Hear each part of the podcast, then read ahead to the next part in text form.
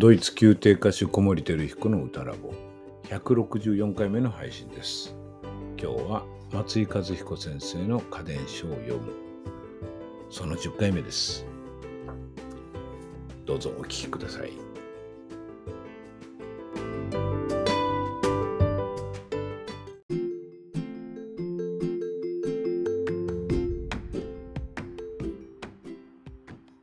松井和彦先生の家電書を読む。今日ご紹介する五七五は、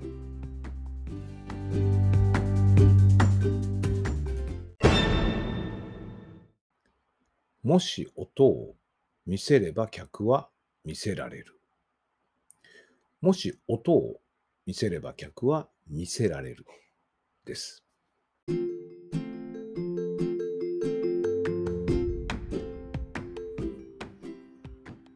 ね、今読んでるので漢字はわからないかなと思うんですけども、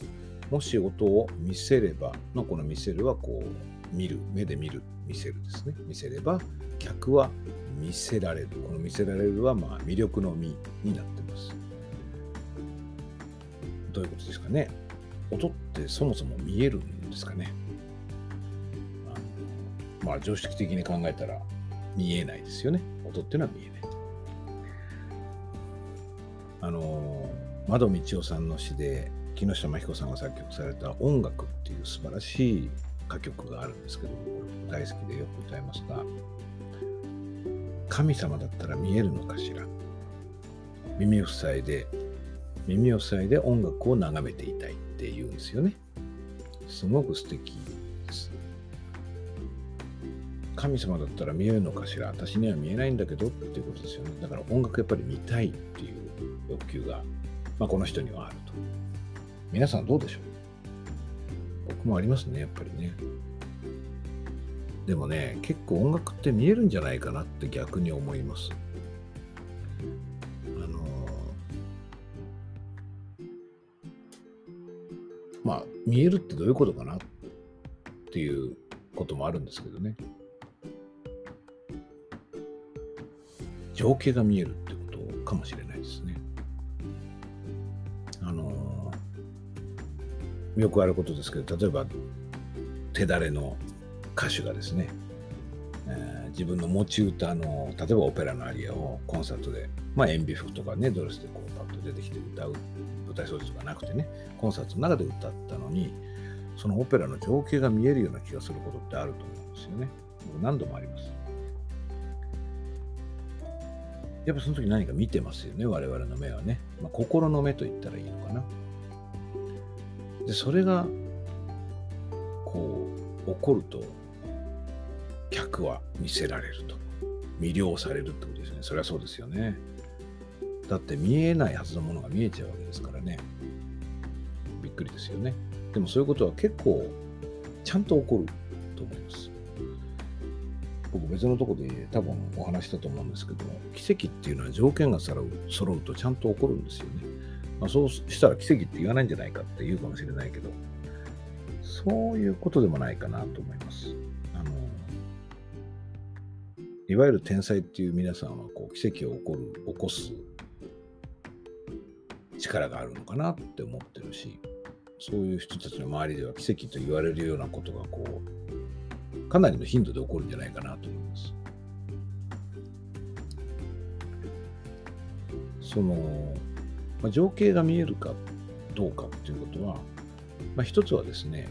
えーまあ、僕はこうメカニズム的にね説明してしまうと具体性があるかなってことなんですよね。えっ、ー、とこう言っちゃうとなんかこう決めつけるようだけどももともと僕これもすでにお話してるかなっていう気がしますけど松井先生のこのメソッドあまあこのね家電書っていう五七五は別に松井先生のメソッドのなんだろう一部でしかないんですけれども、ある意味ででも色濃く松井スピリットというか、松井イズムっていうんですかね、あの、が現れてるなと思います。だから、どれを聞いても、すごく松井先生の顔が見えるっていうか、で、そこにあるものは、あの、僕なりの認識というか、僕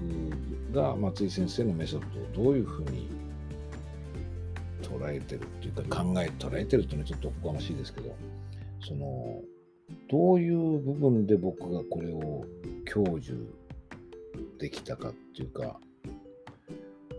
享受させていただいたというかその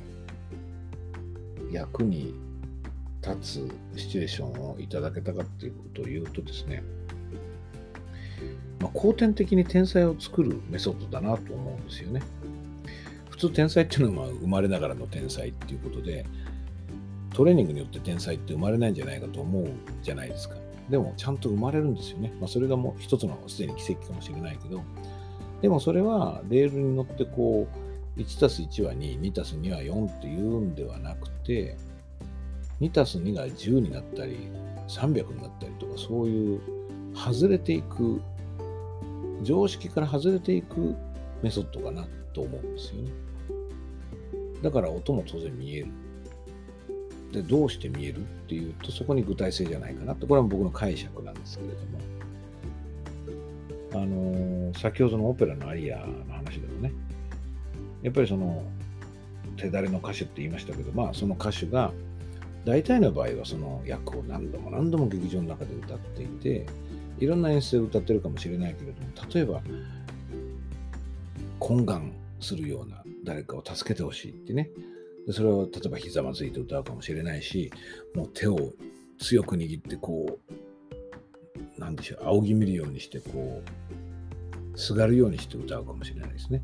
そのすがる時の肉体性、身体性、あるいは膝をついた時のその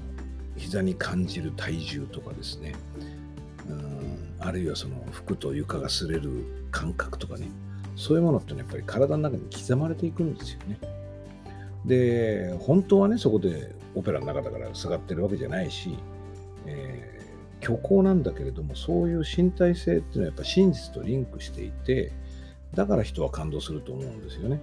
で、それは僕らの中にやっぱり刻まれていくわけですね。あの聴衆としての僕らにも刻まれるし、演者としての僕らにも刻まれる。まあ、例えば僕はあの、その劇場、劇場で専属歌手になった最初の役がリゴレットだったので、まあ、それやっぱり20回以上歌ってですね、この、例えば有名な悪魔に、悪魔に鬼、悪魔め鬼め、えー、コルティジャーニ・ビアラッツァってね、あの、有名なアリアですけど、その時はこう、ひざまずくどころかですね、あの、突き倒されて、這いつくばって歌うんですよね。すごい歌いにくいです、当然ね。あの喉が上がっちゃいやすいし、まあ、そこはうまく工夫するんだけれども、うつ伏せになって、こう、やっと顔だけ上げて歌うんです、しばらく。最初のところ、すごい大変なんですけど、でも僕、その肉体性が完全に僕の中に入ってるので、言ってみればそこの部分を楽な気持ちで歌うことは到底できないんですよね。だからそこを歌うときに、その時の、まあ、衣装のタッチだとか、あの、まあ、その合唱の皆さんがその、宮廷のね、進化たちを演じるわけだけど、そのステッキで僕をこう刺さんがばかりにこう狙ってるんですよね、囲んでね。それに対する、まあ、恐怖、おののきとかそういうものがやっぱりこう、肌感覚で残ってます。だからそのアリアを歌うとき、あの、コンサートで塩ビ服で歌っても、その、這いつくばってる時の何かしらこう、肉体性が残ってるんですよね。でその具体性がやっぱり真実味を生むし、まあ、例えばその劇場で僕が歌ったそのリゴレットをご覧になった方は、その演出を思い浮かべるかもしれないですよね。そしたら余計にその見えるものっていうのは多くなってくるかもしれないけども、そうでなくても、僕は例えば東京でこのアリアを歌ってもですね、やっぱそこには何かしら、そのドイツのゲラの劇場から持ち帰ったものが僕の体の中に入ってるかなと思います。で、それがやっぱりすごく、こう、ポテンシャルが高い方がそれをおやりになると、舞台装置まで見えたりとか、そういうことがあるんですよね。えっ、と、僕この、え、エピソードにもお話したいのがあるんだけども、どこかで多分もうポッドキャストでお話してるので、ちょっと繰り返しになっちゃうかな。でもまあ、皆さんね、全部のエピソード聞くわけじゃないかもしれないし、えっ、と、僕の敬愛する先輩の一人である沢畑恵美さんが、えー、多分留学からお帰りになってその帰国記念コンサートみたいな位置づけだったと思うんですけれどもあコンサートをお歌いになってルチアっていうオペラのね、狂乱の場を歌いになったんですよね。あの頭がおかしくなって、要するに自分の恋人が裏切ったと思い込まされ、えー、結婚したくない人と結婚させられて、その人をまあ殺してしまって自分はだから殺したことは分かってなくてその本来自分の夫になるはずのエドガルドをこう追い求めて結婚式直後のねパーティーをまだやってるかな。お広間をさまよいつつ狂気を歌うっていう、まあ、その宿命的なこの前奏パパンパパンっていうのが鳴った時にですね僕はね照明が暗くなったように見えたんですよね。コンサート会場ですよ普通の。その谷池悦子先生っていう日本を代表されるあのコレペティピアニストオペラピアニストのお一人でいらっしゃるんですけどもその谷池先生がやっぱりルチアっていうものの肉体性が終わりになることもあるけれども坂田さんはまだ一声も歌ってない状態で前奏だけだったのに僕は坂田さんの顔見てたらスーってね背景っていうか会場が暗くなったみたいに思っちゃったんです。で、よく見ましたらやっぱ全然暗くなってなくて、そう感じたことに、